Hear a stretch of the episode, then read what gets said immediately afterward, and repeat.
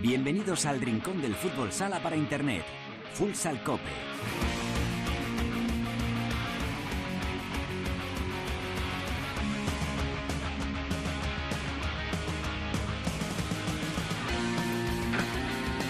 Hola, ¿qué tal? Bienvenidos a Futsal Cope, la casa del fútbol sala en cope.es. Alcanzamos el programa número 385, el octavo capítulo de la duodécima temporada en este espacio reservado a todos los amantes de este deporte y ya lo sabes, nuestro rinconcito exclusivo para hablar sin mirar el reloj de fútbol sala. Aunque Barça y Jaén Paraíso Interior son los que marcan el paso en la clasificación de la primera división, no podemos pasar por alto otra vez la temporada con remontadas por el camino de Jimmy Cartagena. Hoy hemos quedado con una de sus estrellas, con Mellado. Alineación para nuestra tertulia. Apunten Maite Fernández de Cope Cartagena, Gregorio León de Onda Regional de Murcia y Millán Gómez de Radio Galega. Después con Teresa Sendín vamos a viajar hasta Vietnam para charlar con un cordobés fantástico como es Antonio García. Y después todo el fútbol sala femenino con Albada y con una internacional top como es Peque. Así que ya lo tenemos todo preparado para arrancar con Natalia Escobar en el control de sonido. Esto es Futsal Cope.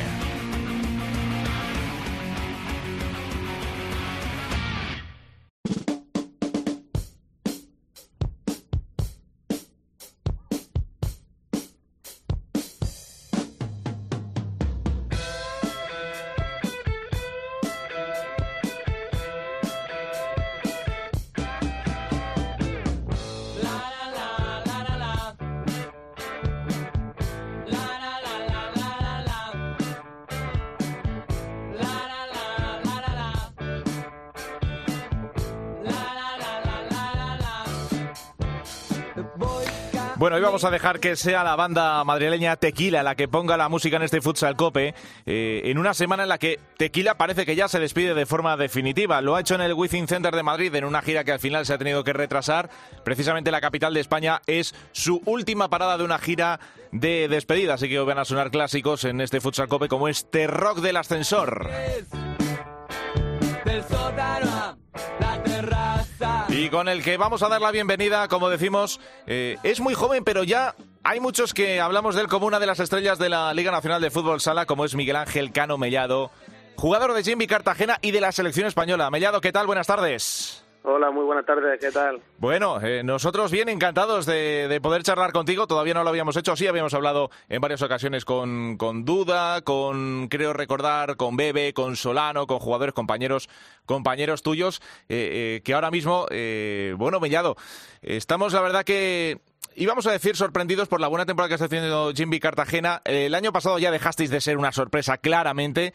Este año estáis ya otra vez llamados a estar entre los grandes, en una primera división tremendamente igualada eh, y además con una remontada impresionante frente a, frente a Burela. Eh, quiero empezar preguntándote por ese partido porque eh, eso cómo se hace, no es fácil. Y eso que Burela está ahí abajo, pero remontar un 4-1 como lo hicisteis en los últimos minutos, ¿qué hace falta tener para que eso pueda suceder en una pista? Bueno, al final yo creo que es la esencia del fútbol sala, ¿no? A nosotros también nos pasó aquí contra Navarra, que íbamos ganando eh, 4-1 en casa y a falta de 10 minutos nos remontaron el partido. Yo creo que al final son situaciones que sean excepcionales. Eh, la verdad que no hicimos un partido bueno ahí en Burela, pero bueno, al final a base de garra y de equipo y de creer hasta el final, pues lo conseguimos sacar. Pero está claro que de ahí solamente vamos a aprender de, de, ese partido y vamos a corregir esos errores para que no vuelva a pasar. No puede ser que vayamos a una pista y vayamos 4-1 perdiendo y sin dar mostrar nuestro mejor juego como podemos darlo. Recuerdos, recuerdo te iba a decir es, eh, precisamente ese partido que decías, esa remontada en contra. Eh, luego duda lo crítico que fue también que no es de los que nos esconde, sobre todo también eh, con un micrófono delante, ¿no? Eh, os mete la misma caña que, que aparenta el, todo eso que dice la prensa o todavía va más allá el, el técnico brasileño. Sí, sí, yo una cosa de las que me gusta de duda y de la que de verdad valoro es que es totalmente claro. Da igual que hable con la prensa, que hable contigo. Todo lo que piensa te lo dice y al final eso es lo que nos hace también mejorar y corregir para próximos partidos, pues poder poder dar más nivel y sacar al final la victoria. Como bien has dicho, la primera división está muy igualada, los equipos se han reforzado muy bien y necesitas dar el 100% para ganar cualquier partido, no te puedes relajar en, ninguno ni un minuto. Hmm, y desde arriba, en los despachos, la presidencia que, con todos los fichajes que está haciendo, están llegando jugadores muy importantes. Eh, algunos de ellos no se han podido todavía estrenar, ¿no? Eh, eh, esta temporada, pero bueno, aún así, yo creo que el objetivo vuestro eh, ¿Cuál es? ¿Estar entre los grandes, volver otra vez a ser? El año pasado recuerdo que, estuvisteis en lo más alto de la clasificación, o sea que no sé si, si este año estáis llamados otra vez a, a, repetir por como, como mínimo el objetivo de la pasada temporada. Como han dicho, por desgracia, algunos compañeros todavía no han podido estrenarse, pero la verdad es que están trabajando muy duro, están entrenando como los que más están echando horas por un tubo hablando así de... Y bueno, a ver, estamos llamados a estar arriba. Yo creo que el año pasado nos pasó un poco de factura la presión, los, los ruidos externos de lo que pensaban de nosotros. Yo creo que somos tenemos grandes jugadores, tenemos un gran equipo, estamos trabajando bien y lo que tú has dicho, eh, al final el presidente y la directiva y el cuerpo técnico y tanto nosotros queremos estar arriba y queremos lograr grandes cosas. Para eso estamos en Cartagena. Hmm, eh, la verdad que este año, pues con equipos como, como los de siempre, ¿no? El Barça, Inter, el Pozo, que fíjate este año también qué temporada, ¿no? Qué comienzo tan, tan extraño, con la salvedad del, del Barça. Eh, este año todavía se ha apretado mucho más. Eh, no sé si eso supone un factor más difícil de controlar o precisamente, como se suele decir, ¿no? Que a río revuelto a lo mejor es donde podéis pescar algo importante. No, yo creo que al final como el año pasado, el año pasado también había un gran nivel. Este año por el Barça sí que es verdad que lo estamos viendo que lleva siete partidos sin, sin perder, está dando un gran nivel de juego y va a ser muy difícil rascar algo, pero nosotros vamos a seguir trabajando, vamos a seguir nuestra línea y al final las cosas van a llegar seguro. Hmm, bueno, tú con 22 añitos que tienes, eh, eh, ya sabemos que están entrando poco a poco los jugadores jóvenes, se les va dando minutos, confianza, que es importante, ¿no? Porque además están viendo jugadores incluso más jóvenes que tú en primera división esta temporada que, que, que tienen una pinta estupenda. Mismamente el caso de Antonio, ¿no? Que acaba de debutar también con la selección absoluta eh, ahí hay mucho talento escondido y yo no sé si con 22 años ya uno puede eh, hacerse respetar en las pistas como lo, estás haciendo tú. Bueno, no lo sé, yo al final eh, siempre lo digo, yo hago mi día a día, voy porque me gusta el fútbol sala, disfruto jugando y con eso simplemente me vale y tengo la suerte de que me están saliendo las cosas bien, estoy aportando al equipo lo que puedo y vale, eh, con la selección también Fede me está dando la confianza. La verdad que no puedo pedir más, con 22 años, eh, ser importante en Cartagena y ir con la selección española absoluta, al final es el sueño de todos los jugadores. Y respecto a Antonio, yo he estado con él en esta concentración, fue mi compañero de habitación, por cierto, y la verdad que es un gran chaval, tiene una calidad pasmosa, una tranquilidad en el juego va a llegar, vamos, donde, donde quiera seguro. Hmm, da la sensación a veces, no sé, eh, por eso te pregunto tu opinión, da la sensación a veces de que eh, los eh, hay equipos que parece que están no obsesionados, pero que sí echan el lazo mucho fuera de España y resulta que aquí en España tenemos un talento brutal, ¿no? ya lo hemos comentado con algún protagonista esta temporada, esa selección que fue campeona de Europa sub-19, que nos está dejando jugadores de la leche, la motivación con la que vienen los jugadores por debajo, que muy jovencitos, pero ya se estáis convirtiendo en referentes, ¿no? Sobre todo de los que están todavía por debajo de vosotros. Sí, sí, eh, como tú has dicho, al final siempre echamos el lazo fuera y traemos gente de fuera y no miramos lo que tenemos en casa. Pero un claro ejemplo de esa situación soy yo, por ejemplo. Aquí en Cartagena apostaron por lo de casa y pues puede salir bien, eh, es lo que tú dices. Aquí en fútbol sala, en España hay una cantera de fútbol sala y un nivel que, que es famoso y se trabaja muy bien en las categorías bases de muchos equipos y está claro que van a salir grandísimos jugadores. Mm. Eh, y en tu caso, decías tú que, que, ya te ha llamado la selección española, internacional absoluto, estás haciendo cosas importantes con Jimmy y encima en Blanca dicen que el Polideportivo Municipal le ponen tu nombre. ya solo te queda empezar a ganar títulos para empezar a, completar el palmarés del jugador perfecto. Efectivamente, a ver, eso son cosas secundarias, la verdad. Eso son, pues al final cada uno pone el nombre del pabellón, yo lo agradezco muchísimo, pero bueno, yo la verdad que me ha llegado todo muy rápido, con 22 años ya parece que tengo, mucha gente me dice, dice, parece que tienes 33 años, te vas a retirar ya, el pabellón a tu nombre, esto, y eso se lo pone a la gente como homenaje, y es verdad. Pero bueno, eh, yo agradecido por todo y, ya está, ¿para qué vamos a decir más? Ah, eh, te falta, te falta eh, ya eso va en el look y en la genética de cada uno. Te falta un poco de barba que es la moda para, para imponerse. Ponerte una cara seria, ¿verdad? Y que diga, mira, aquí viene el niñato este aquí a tocarme las narices y hacerte ya respetar en la pista del todo. Sí, sí, ya cuando tenga eso y empecemos a ganar título en Cartagena, ya vamos, va a ser Eh, sería la leche ya. Oye, bueno, por cierto, eh, se ha llegado a hablar eso de, los títulos, ya que dices, el año pasado campeones de invierno, dices, ¿y por qué este año no, no un pasito más al frente? ¿O son palabras mayores? No, no, nuestro presidente en muchas entrevistas que puede escuchar, él nada más llegar dijo que íbamos a ganar la liga. Nos tomaron como locos, pues vale, pero yo creo que ese es el objetivo, que estamos trabajando para ello y es, un, objetivo muy grande, es muy difícil, es muy complicado, eh, hay muchísimos equipos, como hemos dicho antes, y el nivel está muy equiparado, pero yo creo que al final ese es nuestro objetivo, el ganar la Liga, el ganar la Copa de España, el ganar títulos y el dejar a Cartagena pues lo más alto posible. Mm, bueno, y a nivel personal, luego también, eh, en tu caso, sobre la pista, te vemos que te desenvuelves bien en tanto la posición de cierre como en la de, como la de ala. ¿En, la, cuál te encuentras tú más cómodo? Porque eh, ahí, tanto Fede Vidal como Duda toman nota de lo que tienen alrededor y en tu caso, bueno, pues puedes jugar de las, de las dos opciones, pero a ti si te dan a elegir, ¿tú dónde te pones? Sinceramente, si me dan a elegir, yo me pondría de ala. Eh, y este año, por respecto a la salida de Franklin, pues me he tenido que redactar también un poco ahí a, la posición de ala, ser un poco más vertical y, aportar al equipo más en ataque. Pero el año pasado y el anterior, yo cuando llegué vi que había un hueco ahí en el cierre. Yo era vivo de mi tiempo y dije, pues me meto en el cierre para tener la oportunidad de minutos. Pero una vez ya ahí eh, consolidado, pues yo la verdad que soy juego más cómodo en la posición de ala. Bueno, te estamos viendo bien desempeñarte con las dos opciones, así que nada, eh, Miguel Ángel. Bueno, que era lo que queríamos, charlar un ratito contigo, conocerte un poquito más y nada, darte las gracias por estos minutos y toda la suerte del mundo, que siga yendo muy bien la temporada con, con Jimmy Cartagena. Gracias por atendernos. Nada, gracias a vosotros. Ahí está, Miguel Ángel Mellado, casi nada, 22 años y fue jugador revelación de la temporada pasada en la primera versión de la Liga Nacional de Fútbol Sala. Bueno, pues eh, tenemos ahora pendiente eh, charlar y analizar lo que está pasando en el fútbol sala español en nuestra tertulia.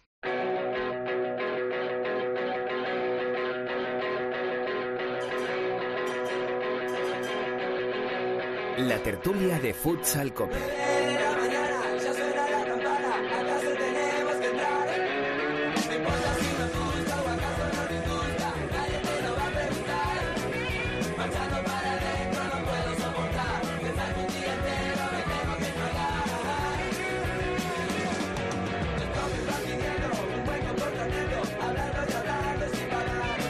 Seguro que para los más talluditos, por decirlo de alguna manera, este matrícula de honor seguro que trae buenos recuerdos al ser otro de los primeros éxitos rockeros de Tequila que entró con fuerza en el ambiente de la movida madrileña hace ya unos años y que todavía pues sigue sonando también.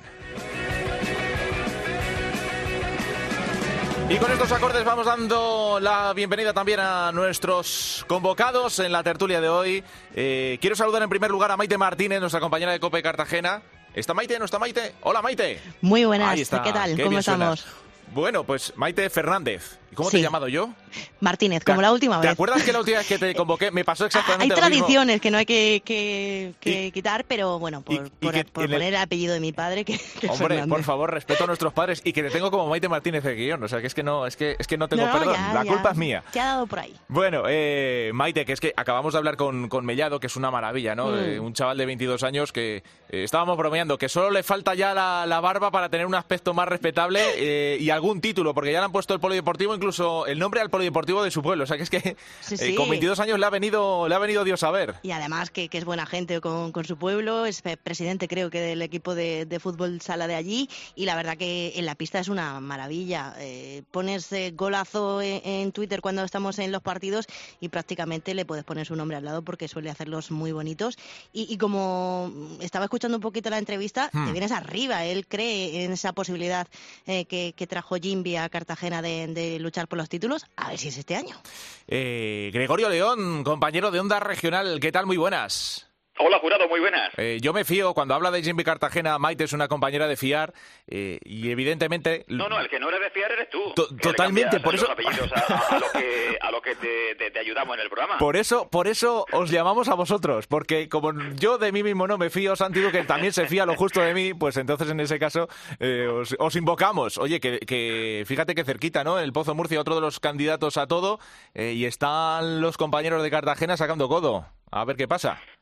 Sí, va a ser, eh, la verdad, muy emocionante porque pensábamos que el Barcelona pues se iba a comer todo y es verdad que tiene un plantillón y yo creo que tiene la mejor plantilla de los últimos cinco años. Pensamos que Jimmy podía haber perdido algo con la salida de Baltiño, de Franklin, pero va a ser una lucha de los dos equipos de la región de Murcia a Topacarnero hasta el final y yo creo que Jimby este año sí puede tocar pelo, puede ganar un título porque además mm, ha cambiado un poco la estrategia y a lo mejor Maite estará de acuerdo. En vez de expresarse muy alto el año pasado, seguro que vamos a estar ahí, vamos a ganar títulos. No, este año van en silencio y creo que es mejor camino porque van un poco como de, tapados. Este año da la impresión de que Jimby tiene menos opciones y para mí que tiene más de ganar un título esta temporada. Hombre, tampoco no es una estrategia, es que llega Meira y se lesiona, llega Juanpi y se lesiona, eh, Simi está entrando ahora en el equipo, la verdad que no han tenido posibilidades de sacar pecho, han tenido un inicio de temporada complicado y yo creo que eso es lo que ha marcado un poco la comunicación del club, pero aún así yo creo que lo que ha ganado es un gen competitivo ya con duda,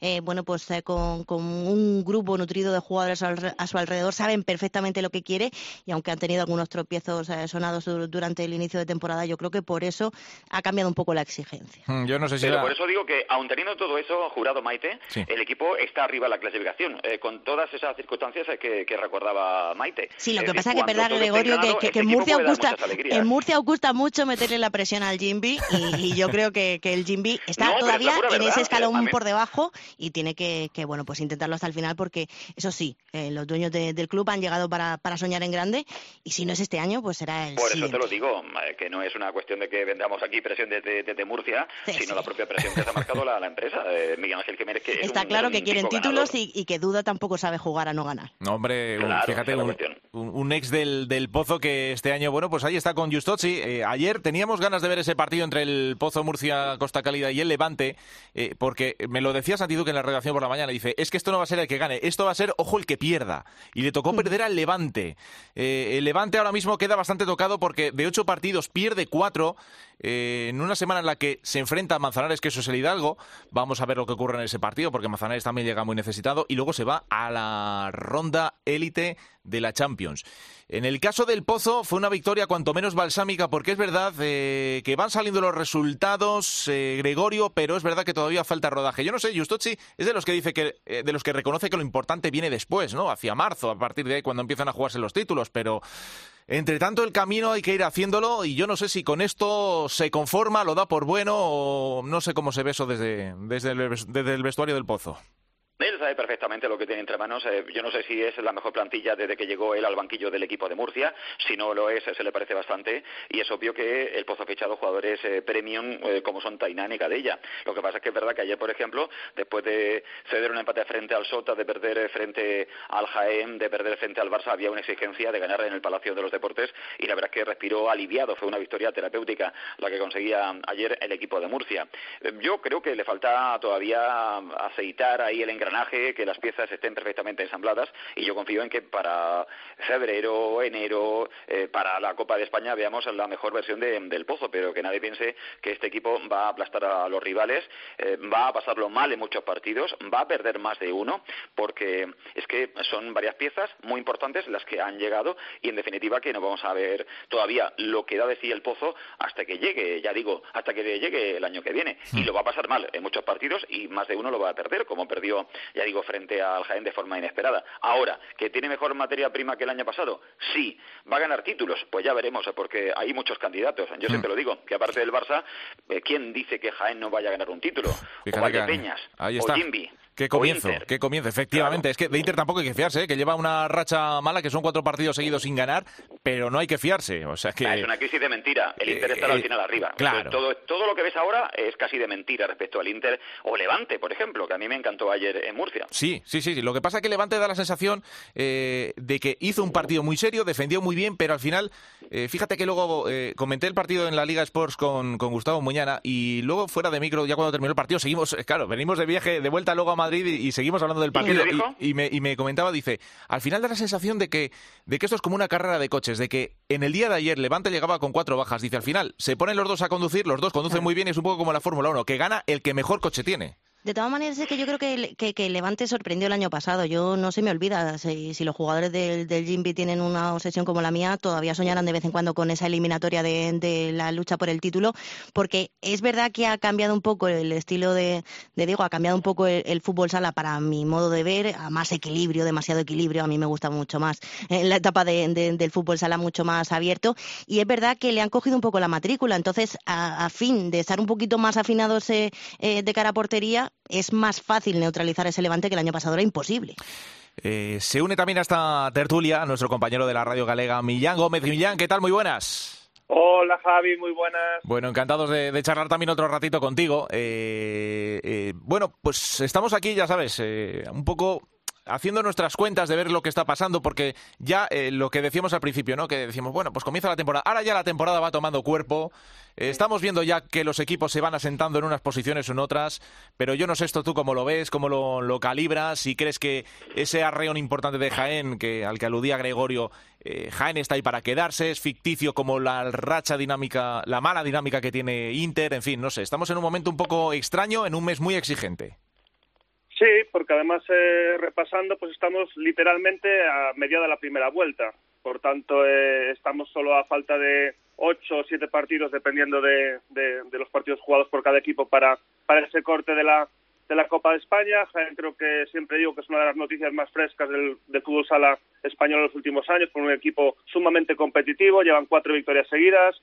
Yo creo que esa victoria 1-2 en Murcia fue fue bastante, bastante clara ante un rival a priori directo, ganarle 6-1 a un Inter que está en una dinámica bastante negativa y muy lejos del, del nivel habitual. Tienen en un, bloque muy asentado, un décima temporada de Dani Rodríguez como, como primer entrenador. Yo también destacaría mucho de esta primera vuelta cómo está el Barça a nivel, a nivel goleador, solo esa primera derrota contra, contra Palma.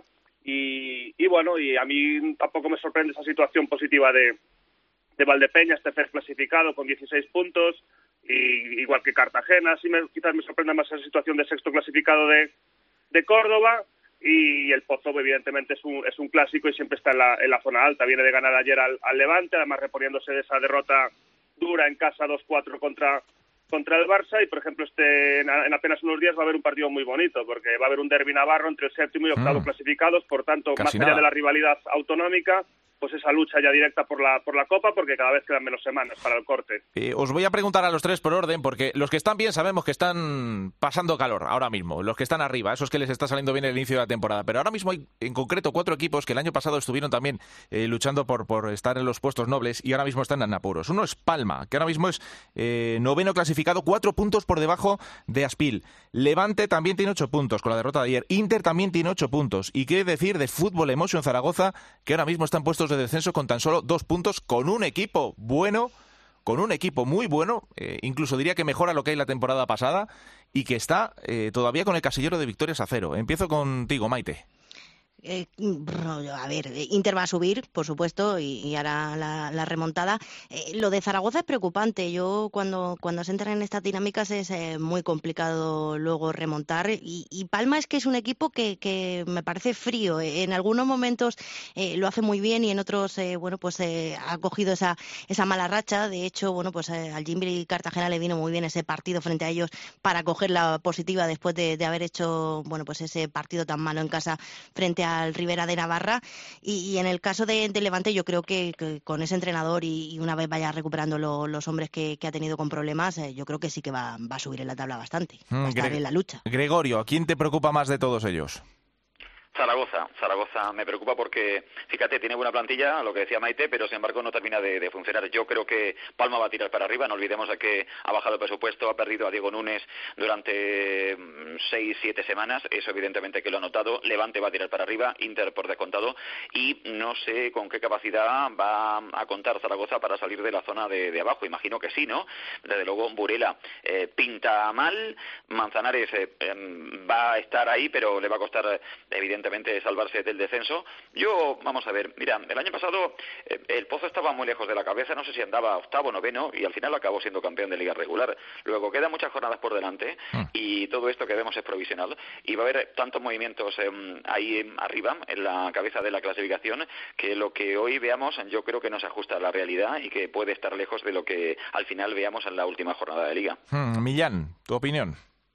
Yo tengo claro que Inter va, va, a mejorar. No sé si lo suficiente como para ser competitivo eh, en la parte alta de la clasificación. Sí que no tengo ningún tipo de duda con, Levante que va a ir a más, aunque solo lleve dos victorias, ambas en, casa y viene ahora de dos derrotas fuera, seguidas. Yo creo que en el caso del Levante se está perjudicando sobremanera esa ausencia de, de un pívot. Perdieron a Esteban Cejudo, que fue el segundo máximo goleador de la liga la pasada temporada. En su sustituto, en principio, como es Alex García, todavía no ha, no ha jugado. Zaragoza por esa dinámica me parece muy complicado que salga que salga de ahí. Me refiero que sí que evidentemente puede luchar por la permanencia. Yo creo que tiene bastantes opciones para conseguir la permanencia, pero no para cotas más altas. Y en el caso de Burela creo que es un problema anímico. El único punto que consiguió fue precisamente en la primera jornada contra contra, contra el propio eh, Zaragoza, donde, por ejemplo, iba ganando claramente ese partido, 3-1. El otro día iba ganando 4-1 a Cartagena y acabó perdiendo 4-5. Yo creo que es un tema anímico de un equipo como Burela que encaja demasiados goles, por ejemplo, que los fichajes todavía eh, los tres brasileños, Wanderson, Riquelme y Levy, no están, no, están, no están triunfando y además porque yo creo que perdieron un poco esa dinámica positiva a nivel defensivo y a balón parado del tramo final de la temporada con, con, con, con, Sito, con Sito Rivera. Y yo también creo que Santa Coloma, que está decimosegundo, creo que también puede, puede subir posiciones. Mm. Eh, Millán, bueno, eh, me has analizado también la, racha de pescado Rubén Burela, que es eh, negativa, a pesar de que mantiene un poco el, bloque de la temporada pasada. Eh, quería preguntarte también, en la segunda división es donde, donde Noya está otro año a tope y luego también queremos mandar un abrazo muy grande a Adri, que se está recuperando. Fíjate, Adri, un jugador que podría estar vistiendo la camiseta de la selección española, como lo hizo también en el pasado, en el pasado mundial, ¿no? ¿Qué Yo lo quiero para el pozo, jurado. Lo quiero para el pozo. sí, ¿verdad? Es, sería, sería un buen refuerzo. Pero no, he podido convencerlo. Está ahí aferrado ahí a la tierra y no hay manera de traerlo otra vez para acá, de eh, repatriarlo. Es como Millán. No sé qué tiene, qué tiene Galicia. Millán.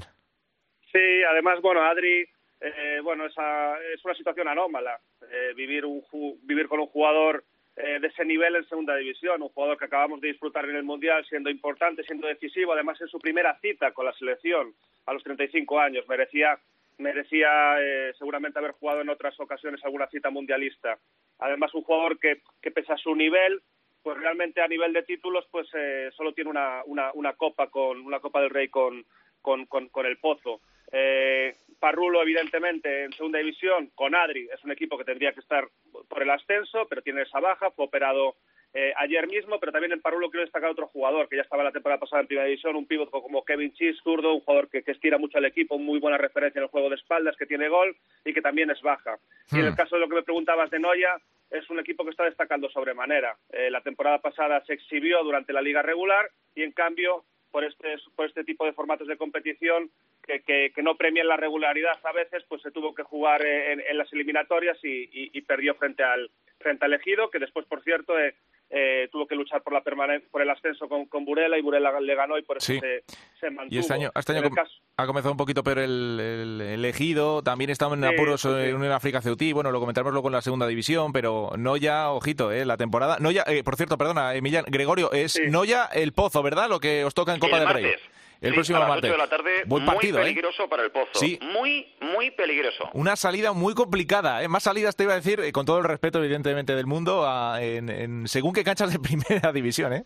No, no, pero aparte de eso, Javi, es que el Pozo vendrá de haber jugado frente al Barça. Sí. Dos días después de frente a, o tres días después frente a Levante. Sí. Viaje a Córdoba y de Córdoba domingo, partido a la una de la tarde. Sí a Galicia. Es una salida muy, muy, muy difícil, ¿eh? Cuidadito, ¿eh? Cuidadito, no se vaya a ir el pozo afuera en 16 de final. Sí, es que ya empezamos otra vez ya con los, con los títulos, que vale, eh, a lo mejor todos no se pueden ganar, pero que te vayan echando tampoco mola en los equipos punteros. No, no, lo que mola, vamos a ver, el problema que tiene Jostosi es que él tenía que haber agarrado una Supercopa o una Copa del Rey. Duda en el pozo del año 2010 a 2018 vivió de títulos menores como la Copa del Rey como la Supercopa. Hmm. Pues yo quiero esos títulos menores ahora para el pozo. Y lo que tenía que haber hecho el equipo de Murcia es ganar la Copa del Rey, que realmente para mí era favorito en aquella final que jugó en Santa Coloma de Gramanet, pero metió la pata y de momento pues cero títulos en tres años. Tremendo, tremendo. Bueno, pues eh, compañeros, eh, ¿alguna cosita que queréis comentar? Que os apetezca, Maite. Nada, que nosotros eh, tenemos a, Industria Santa Coloma el fin de semana y el martes el Alcida. Fenomenal, buena, también buena agenda, sin duda. ¿Eh, Gregorio. Nada más, a que siempre te veo. Incluso escucho a Gustavo Muñana. pero, pero se puede. Bueno, claro, los partidos que juega, porque ayer yo creo que estábamos haciendo narraciones simultáneas, ¿no? Eh, estabas tú para sí, una pero regional. Yo me lo grabo y me lo veo después, eh, chaval. Qué, qué maravilla, qué maravilla. Tú eres 3.0, eres Gregorio 3.0, claro, efectivamente. Muy bien, oye, gracias eh, por el seguimiento, me consta. O, o, o menos 3.0. Bueno, bueno, todo suma. Mientras sea punto algo, suena tecnológico, suena bien y suena moderno. Eh, gracias, Gregorio. Hasta luego. Millán, ¿algún apuntito más? Pues nada, que precisamente hablando de Adri, hace apenas unas semanas jugó Sí. el Lugo en Copa del Rey contra Ribeira. En Lugo Capital hay, digamos, dos equipos, el Ribeira de segunda B y el Lugo Sala de, de tercera. Ribeira es de otra población, no del Lugo Capital, pero juega el Lugo Capital y la verdad es que fue muy emocionante ver a Adri otra vez en el Municipal de Lugo, donde jugó seis Qué años, bien, jolín, no solo qué- con el primer equipo, sino con el con el filial. Y antes que me preguntabais por el Parrulo y por el Noya, se da la circunstancia de que en el, en el Lugo Sala, que es el equipo realmente del Lugo Capital, en Sí. tercera división, están jugando este año Diego Núñez, Miguel Muñoz y Iago Rodríguez, Fíjate. que jugaban juntos en el, en el Parrulo, un equipo de Lugo Sala que es de tercera división, pero cuyo directivo eh, principal es Diego Ríos, el primer entrenador del Levante actual, que también es de, de Lugo y, y evidentemente pues es la verdad es que muy emocionante y más para mí incluso primero soy de Lugo y segundo los dos últimos partidos del Parrulo del año pasado en primera división tuve el placer de narrarlos en la Liga Post Televisión Sí. y hubo, y hubo homen- homenaje precisamente a todos estos jugadores Fíjate, fíjate. Madre mía, vaya jugadores. El año pasado en primera división es una lástima por, por Oparrolo Sí. porque tenía una plantilla competitiva y al final lo que dices tú, las lesiones, la mala racha, luego los problemas que hicieron que se marchasen eh, jugadores ¿no? a mitad de la temporada, en fin. Sí. En fin, y este año no está siendo tampoco la mejor temporada para, para Oparrulo. Que Millán, ha sido un placer charlar también contigo. Luego hablaremos con Albada. Es que eh, ponéis Galicia, nos da luego la sensación, terminamos diciendo, no sé qué hacemos en Madrid si podríamos estar viviendo mejor en Galicia. No sé qué, Pues no cuando sé. no queráis quedáis invitados ¿eh? Javi, Santi, cualquiera todos Bueno, vosotros Millán, gracias. gracias, un placer Gracias, un placer. Eh, Maite, sigues por ahí, ¿verdad? Yo no sé si Aquí te despe- sigo. Ah, pero es que no te había despedido. Maite Fernández, es que quería hacerlo aunque solo sea por llamarte Claro, bien yo por el quería, nombre y que, apellido. yo quería que me, me escucharan con el apellido bueno y mandarte un beso grande. Pues un beso grande también para ti. Gracias. Hasta luego. Nos vamos eh, hasta Vietnam. Nos lleva hoy Teresa Sendín.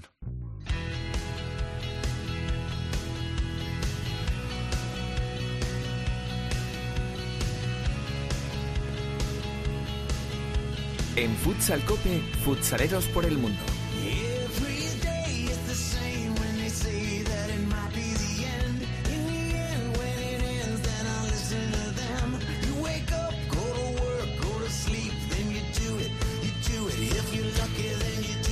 Bueno, pues hemos avanzado al comienzo del programa. Eh, nos lleva Teresa Sendín, nos ha sacado viaje de larga distancia, avión de esos de ponerse cómodos y aterrizar en, en Vietnam para hablar con un hombre, eh, un cordobés que de vez en cuando se suele pasar por aquí para, para simplemente para saber que todo está en orden. Manda mucho Antonio García en Vietnam. Teresa Sendín, muy buenas. Muy buenas, ¿qué tal? Pues sí, es uno de nuestros eh, fijos y que por lo menos una vez al, año en cada temporada tenemos que hacer esa visita eh, obligada. Y ese es un buen momento porque al final eh, estuvo en ese Mundial de, Lituania y ahora con, el equipo de Nam siguen dominando el fútbol sala eh, vietnamita. Así que que nos cuente él cómo está viviendo esta, esta nueva temporada en el, en el país. Eh, Antonio García, ¿qué tal? Hola, muy buenas Teresa. Hola Javi, ¿qué tal? Bien, bien, aquí ya instalados en, en Vietnam desde hace unos días. ¿Cómo estás eh, viviendo esta, esta nueva temporada y en esa, eh, cojando grandes actuaciones este, este año nuevo que también eh, seguís ahí dominando? Eh, sí, bueno, como bien has comentado en la introducción, pues bueno, eh, estuvimos con la selección, con la selección nacional preparando en España eh, el Mundial de Lituania, luego estuvimos disputándolo y al acabar el mundial pues bueno eh, me, concedieron disfruté de unas vacaciones no después de casi dos años sin, sin poder ir a España. Y he estado un mes un mes y algo en España y, y volví para para ahora que tenemos la liga no estamos disputando la liga porque inicialmente no se sabía cómo iba a evolucionar el, la pandemia aquí el covid que atravesó un tramo la verdad muy complicado eh, mientras nosotros estábamos fuera del país y pero consiguieron reconducir la situación y, pudieron organizar esa segunda vuelta que quedaba pendiente ¿no? de, la liga.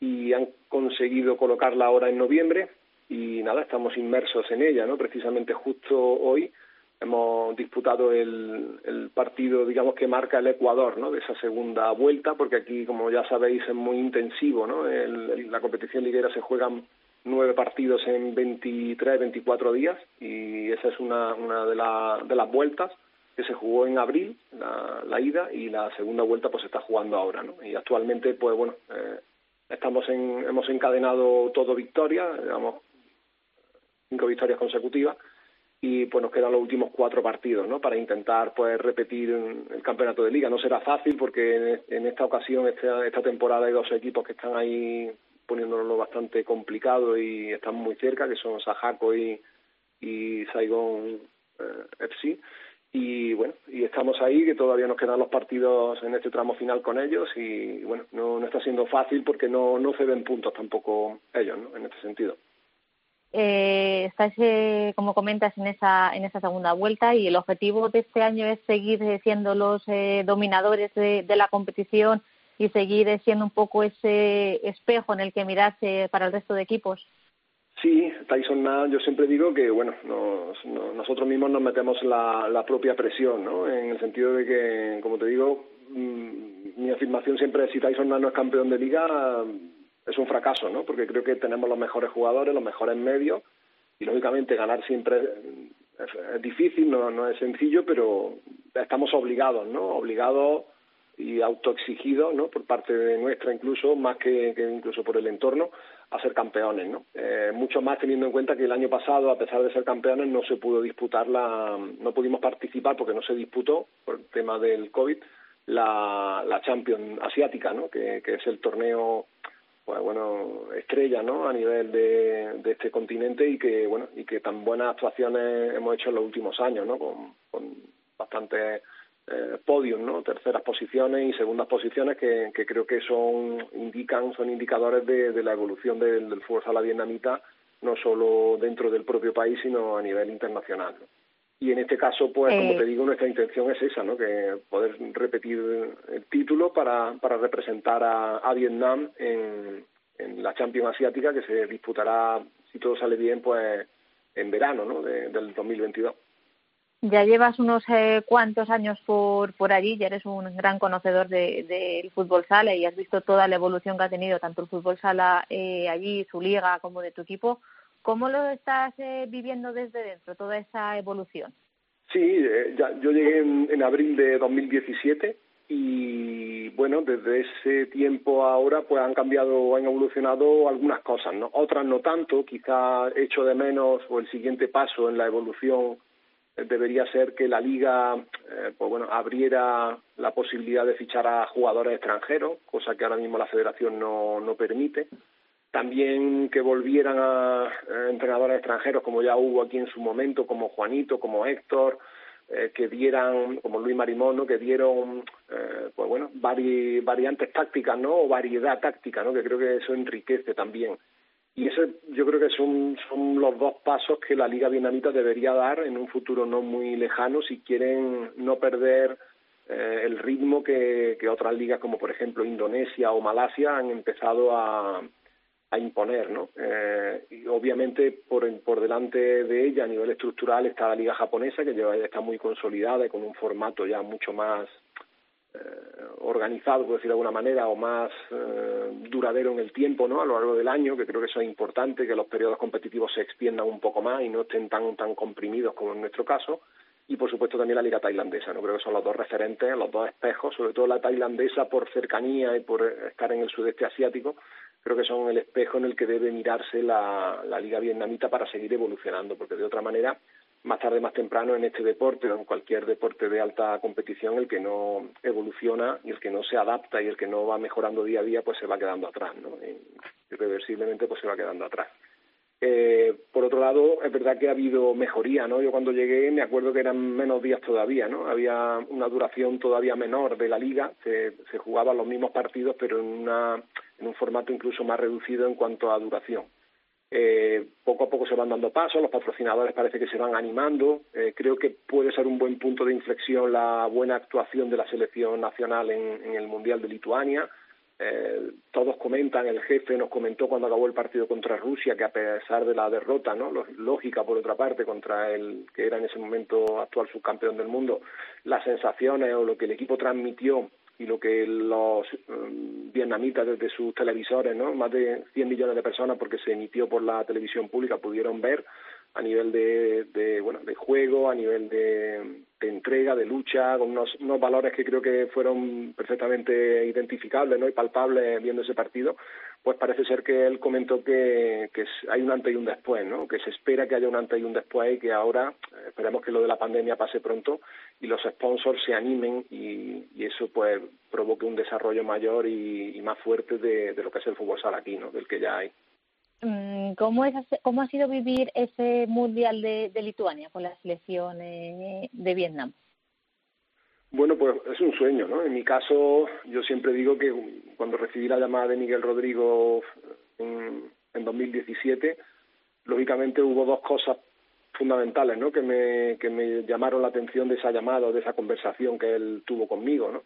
Eh, una, el hecho de trabajar con él, la invitación que él me hacía, que para mí era todo un, orgullo, ¿no? Poder trabajar con, con, una persona, con un entrenador de, de ese nivel y, por, y que, me pidiera que lo acompañara en ese proyecto que iniciaba. Y otra de la, la, la, otra palabra clave, ¿no? aparte de Miguel Rodrigo, fue lógicamente la palabra mundial, ¿no? el repetir ese éxito que ya se consiguió en 2016. ¿no?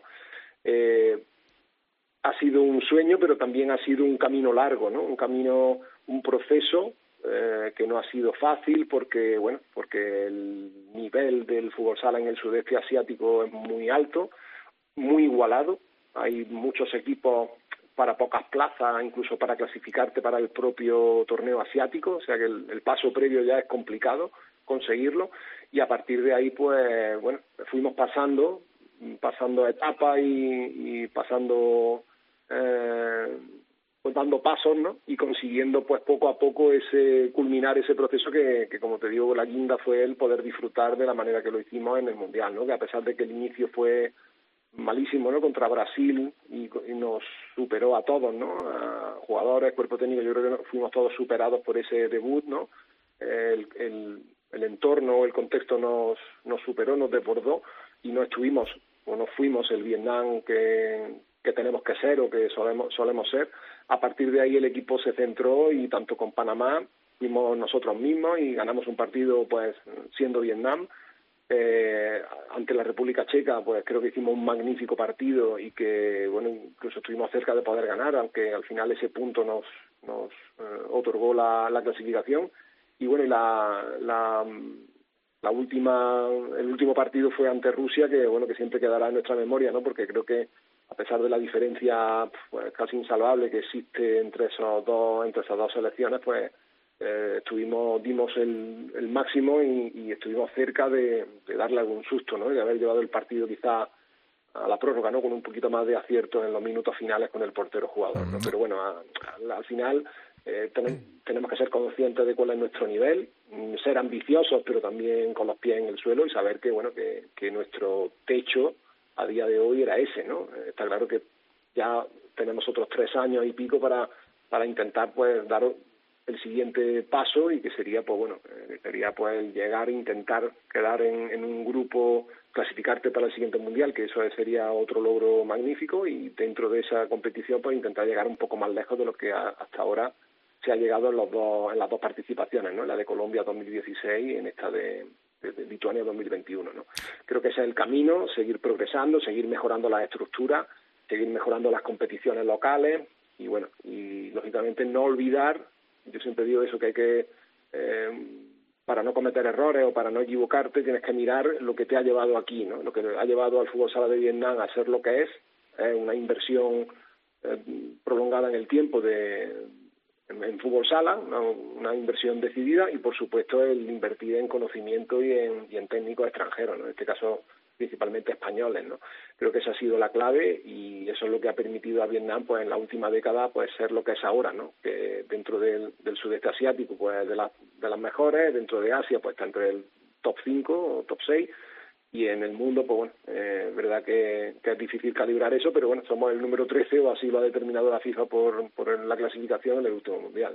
Mm, permíteme, eh, Antonio, no se puede decir que el portero de Vietnam, Bani, tiene eh, mucho, eh, mucho que ver, yo creo que tu actuación. Decíamos, este portero tiene un sello, un entrenamiento, un bagaje de un español, como puede ser Antonio García, porque dentro de, del nivel que, dio la selección en el Mundial, ese portero se le veían unas maneras que no son las habituales en el continente asiático. Sí, bueno, estoy de acuerdo, ¿no? Eh, yo siempre digo cuando me preguntan por él, ¿no? Porque es un chico que, que lógicamente ya aquí en, en Vietnam pues lleva años destacando, ¿no? Y, a nivel asiático, por supuesto, también. Cuando me preguntan, pues yo siempre digo lo mismo, ¿no? Que, que eh, aquí se tienen que juntar dos cosas, ¿no? Lo primero y principal es el talento del chico, su potencialidad y sus cualidades, digamos, casi pues, innatas o desarrolladas desde, pues, desde la infancia, por decirlo de alguna manera, y luego, lógicamente, sería eh, injusto no reconocer que el trabajo que se ha hecho con él ha sido clave, ¿no? Pero bueno, también se ha hecho con otros porteros y no han destacado tanto como él, ¿no? O sea, por lo tanto creo que tienen que confluir las dos, las dos cosas.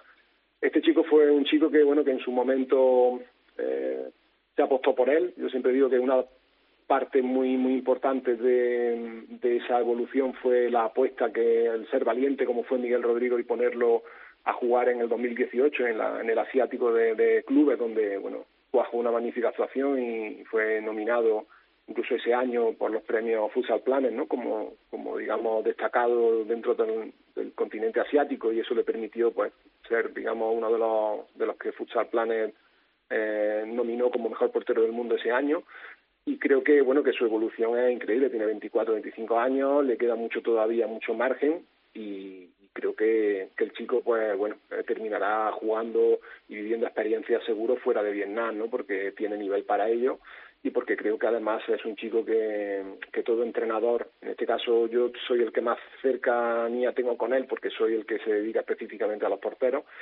pero es un trabajo común no de todos no que es un chico que es un, un primor no trabajando a la hora del día a día es magnífico cómo asimila todo lo que todas las ideas y todos los conceptos que uno intenta transmitirle y, y, siempre su predisposición al trabajo. ¿no? Creo que aquí en el mundo del deporte no hay secretos, sino que todos son consecuencias. ¿no? Y en este caso, pues el rendimiento del chico es la consecuencia de eso, de, de sus cualidades propias, que son suyas y el mérito principal es suyo, y luego pues nuestra ayuda o nuestra guía como entrenadores pues para hacerlo, para sacarle ese máximo potencial que, el chico tiene. ¿no? Le seguiremos porque desde luego que, pinta muy bien. Eh, Antonio, que como siempre ha sido un placer poder charlar contigo y, nos alegra que te siga yendo también por, por tierras vietnamitas. Mucha suerte. Muchísimas, muchísimas gracias Javi y a Teresa por su invitación, por su llamada, que siempre es un, un placer atenderos y, y bueno, y estar en un programa que cuida nuestro deporte también como, como vosotros. Y que lo sigáis escuchando desde fuera, que nos hace también muy, muy felices. Gracias, Antonio. Hasta la próxima. Hasta la próxima, gracias. Bueno, Teresa, nos quedamos eh, en España. Eh, para que nos cuentes, ¿no? ¿Qué, otros titulares son nombres propios, algunos también eh, buenos amigos de este programa, ¿no? protagonistas de las noticias de nuestros futsaleros lejos de España. Pues sí, porque tenemos que empezar a llenar esas eh, vitrinas de esta temporada para y celebramos el primer título eh, de campeones de la Supercopa de Kuwait con Luis Fonseca a los mandos, que vencieron en la final al Carcia por 4-3, así que un título que viene desde Vietnam y que lo celebramos con todo un Luis Fonseca, que es eh, buen amigo del programa y que seguro que visitaremos dentro de poquito. Bueno, pues habrá que celebrarlo pronto con, con el bueno de Fonseca. gracias, Antín, como siempre, un abrazo. Un beso, hasta luego. Seguimos.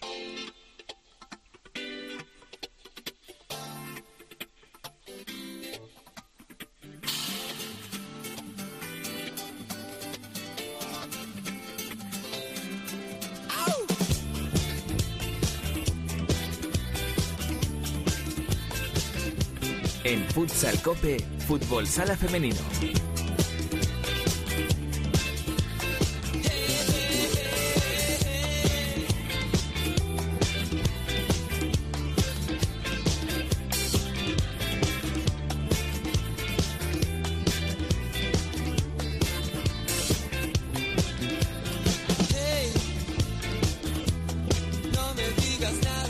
Gira de despedida que están realizando Alejo Stivel, Ariel Roth y compañía, no está faltando también este otro clasicazo de tequila que se llama Quiero besarte, otro tema universal con el que eh, nos vamos a hablar de la selección española que está preparando ese europeo femenino. Eh, y además eh, lo vamos a hacer con protagonista. Bueno, con dos protagonistas. La primera, nuestra querida Alba Dalameiras. ¿Cómo estás, Albada? Muy buenas. Buenas, Javi Jurado. Bueno, eh, hoy además eh, era idea tuya y lógicamente también eh, teníamos ganas de charlar con una de las eh, jugadoras top de esta selección española que eh, pues cada vez que va pasando el tiempo y además lo hacemos con la perspectiva desde ya cuando comenzamos hace un montón de años, eh, te uniste a esta familia eh, y la primera división fue tomando forma, la selección española también sigue creciendo y, y lo está haciendo también la selección española que además viene de enfrentarse a Portugal en un partido que ya por culpa de la pandemia llevamos mucho tiempo sin, sin ver, ¿eh? Sí, para eso pues vamos a tener a una habitual en Futsal Cope porque la verdad es que no hay temporada en la que no entrevistemos a Peque. Cierto. Buenas tardes, Peque. Y que siga así en muchos años. Bueno, tienes futuro en esto de la comunicación. Lo decimos por si te apetece, cuando cuelgues las botas, te lo decimos nosotros que algo de esto sabemos, que bueno, igual aquí tienes futuro, ¿eh? Peque, se pasa hambre, no le hagas caso a Alba. bueno, no sé si me has visto, yo soy de comer poco, así que no habría problema. Vale, jolín, pues entonces nada, no, no, vamos a tener que, que hablar después, cuando te retires. Bueno, en fin, dale, dale, Alba. Bueno, vamos a lo serio, vamos a lo serio, aunque con Peque la verdad que entrevistas serias pocas he hecho en mi vida, por no decir que ninguna. Pero bueno, ayer eh, jugasteis un partido amistoso contra Portugal, empate a dos, sois dos selecciones que os conocéis muy bien, siempre hablamos de, de esa rivalidad sana que hay entre España y Portugal, pero ¿qué lectura sacáis de este nuevo enfrentamiento? Porque sois actualmente las dos mejores selecciones de Europa, es un partido amistoso, pero frente a Portugal nunca es amistoso. Sí, bueno, como dices, eh, somos, digamos, rivales ya clásicos. Eh, para nosotras contra ellas, si de normal no hay ningún amistoso, pues imagínate, ¿no? Al final es nuestro máximo rival europeo. Pero bueno, yo creo que la lectura es muy positiva, ¿no? Eh, ellas han mantenido el bloque. Yo creo que tenían solo una incorporación de una portera y una jugadora. Y nosotras, en cuanto al europeo, yo creo que somos seis jugadoras solo las que estamos. Entonces, creo que la lectura es muy positiva porque estamos creando un grupo muy, muy sólido. Bueno, mañana tenéis otro partido contra Portugal para seguir afianzando todos esos nuevos conceptos. El fin de semana Liga y dentro de unos días llega ese torneo europeo de clubes que, que vais a disputar en Lugo. ¿Es un calendario muy exigente o después del coronavirus es algo que ya estabas esperando? Eh, bueno, es exigente, no nos vamos a mentir. Yo creo que, por ejemplo, nosotras las del Burela en 18 días jugamos 10 partidos. Pero también te digo que para mí, eh, como una niña pequeña, ¿sabes? Cada dos días juego un partido, pues estupendo. Luego las piernas ya dirán, pero la verdad es que tenemos mucha ilusión porque son muchas cosas bonitas que vienen por delante. Bueno, y ese partido del que hablabais, de que Burela eh, va a jugar muchos partidos en pocos días, ese torneo, esa Champions femenina, que recordamos que no es oficial, para ver si alguien nos escucha y la hace oficial de una vez por todas, porque no sé a qué esperan, eh, esa Champions femenina con los seis eh, mejores equipos de las ligas europeas más importantes, ¿cómo surge ese torneo? Porque tú además has sido la cara visible que lo ha sacado a la luz. Eh, bueno, es un torneo que se lleva haciendo muchos años. Con el tema del coronavirus se paró. Eh, se intenta, pues lo que tú has dicho, ¿no? Ir pasito a pasito hacia una Champions oficial. Porque todavía no sabemos por qué no hay, pero bueno. Este año vamos a tener el sello UEFA por detrás. Eh, esperemos que todo salga perfecto porque eso quiere decir que, pues bueno, en muy breve lo tendremos de verdad creo que este año va a ser va a ser un paso muy grande hacia ello que al final Burela está apostando muchísimo eh, vamos a tener un pabellón como el Pazo Deportes de Lugo que es escenario perfecto y bueno eh, esperemos que llevarnos pues eso ese champion y que sea un pasito grande para el fútbol sala femenino español y si la gente quiere ir Lugo del 2 al 5 de diciembre eso todavía es. hay entradas que la gente claro que hay pueda entradas para el en el paso de los deportes de Lugo. Y bueno es que van a ser cuatro días de auténtico fútbol sala con los campeones de liga de de todos los países europeos. Es que creo que no podemos pedir más. Bueno, pues que la gente vaya. eso es que la Que gente vaya lo y que lo que vea. Desde luego, que ahí- lo vea y que lo siga y que lo apoye y que sigamos luchando por eso que, que intentamos eh, desde hace tantos años, ¿no? Que nos escuchen, que reivindicar un poco nuestros derechos, que la verdad que no nos hacen mucho caso, pero bueno, seguiremos luchando porque la verdad que paciencia nos falta, ¿eh?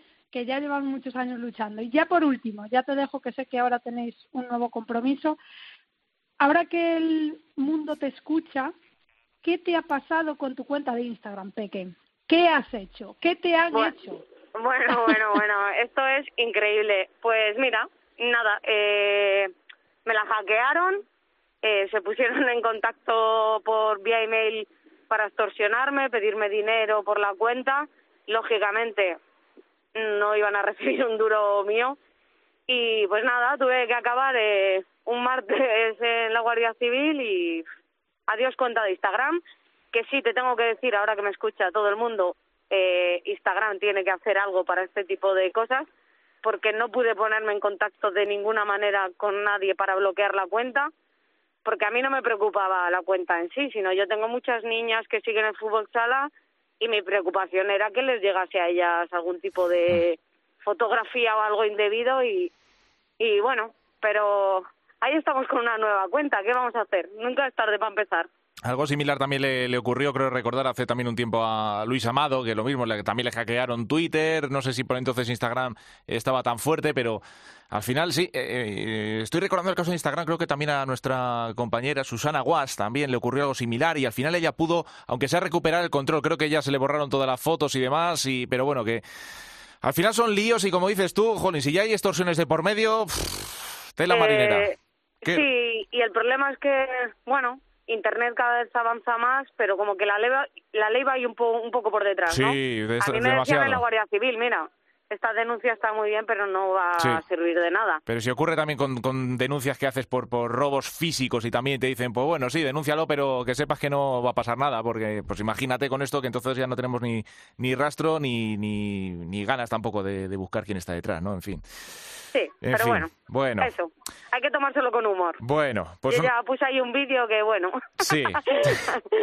Las cosas hay que tomarlo así. Bueno, pues nos alegra, nos alegra que por lo menos al mal tiempo, Peque, le sepas poner buena cara. Esta y otras cosas. O sea que nada, que es un placer volver a, escucharte por, por estos micrófonos y nada, pues toda la suerte del mundo, que sigáis disfrutando con todo lo que está por delante, que la verdad que lo habéis dibujado muy bonito. Así que nada, toda la suerte y que respeten las lesiones, el coronavirus y todo esto, que, que está ahora mismo todavía en boca de todos. Eso es.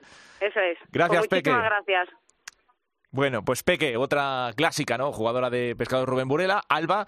Eh, así que lo dicho, que, que, pinta muy bien, lo habéis dibujado muy bien lo que hay por delante, eh, por lo menos el sello UEFA y que se sigan dando pasos, que a fin de cuentas también es la, la base que es importante que se siga haciendo grande. Sí, ojalá que nos escuchen, ojalá que esto ya haya competiciones internacionales oficiales. Creo que, que esté la UEFA por detrás es importante, pero que lo esté para que surja de ellas, eh, de, la propia organización, que surja estos torneos, no que tengan que ser los propios clubes los que organicen y gestionen todo, porque si llega a ser por la UEFA, pues no habría ni torneos hmm. oficiosos, que no oficiales, pero por lo menos oficiosos sí, para seguir creciendo, ¿no? Y que la gente siga disfrutando de este deporte. Bueno, poquito a poquito. Eh, bueno, Alba, gracias a ti y a Peque, a las dos, porque nos habéis dejado una, bueno, pues esas pildoritas de fútbol sala femenino también muy necesarias con algunas de sus protagonistas. Hablamos la semana que viene. Gracias. Hasta luego. La segunda división en Futsal Cope.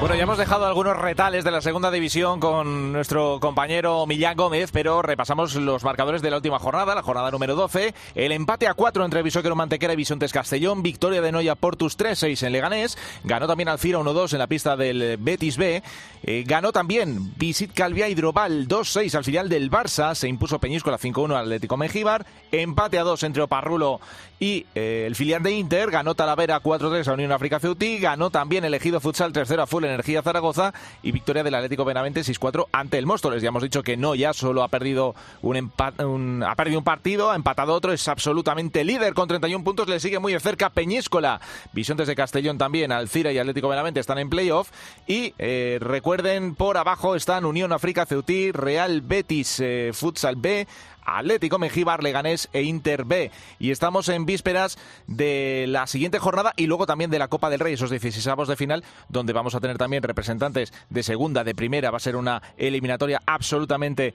eh, atractiva. Y repasamos también lo que nos deja la segunda división en esta jornada 13. El sábado a las 6 se enfrentan Bisóquer, Humantequera y Elegido, Derbi Andaluz, A las 6 de la tarde también se enfrentan Unión África Ceutí y Real Betis B. Atlético Mengíbar y Oparrulo juegan a las 6 y media, a la misma hora que Noya contra Atlético Benavente y Móstoles Talavera. A las 7 de la tarde, Full Energía Zaragoza Peñíscola. A las 7 de la tarde también Alcira Barça B para el domingo. Por la mañana, una menos cuarto, Inter B Leganés. 5 de la tarde, Bisontes Castellón, Visit Calvía Hidroval.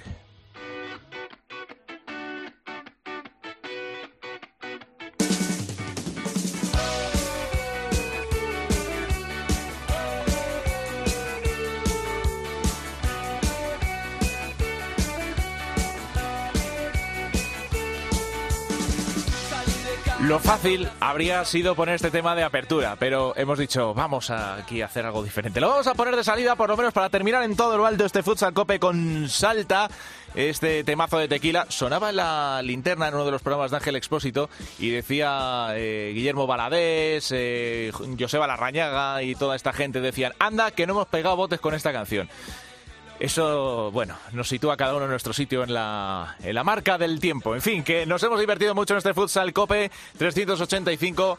Eh, hoy ha estado Santi Duque por cosas de, de, la redacción, ha tenido que salir fuera. Al final se ha quedado en la producción, podemos decir que hoy ha estado Santi Duque, por lo menos en una buena parte del, del programa junto a Natalia Escobar, que aquí valemos para todo, para eso estamos y nos hemos divertido, esperemos que vosotros también.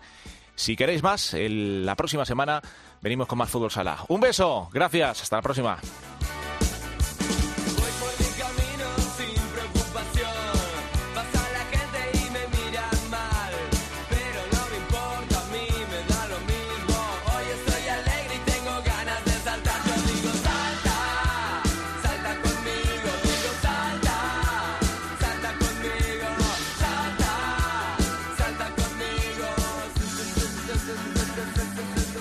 La División de Honor, la División de Plata, el fútbol sala femenino, los jugadores españoles fuera de nuestras fronteras, la selección, todo el fútbol sala en cope.es, Futsal Cope.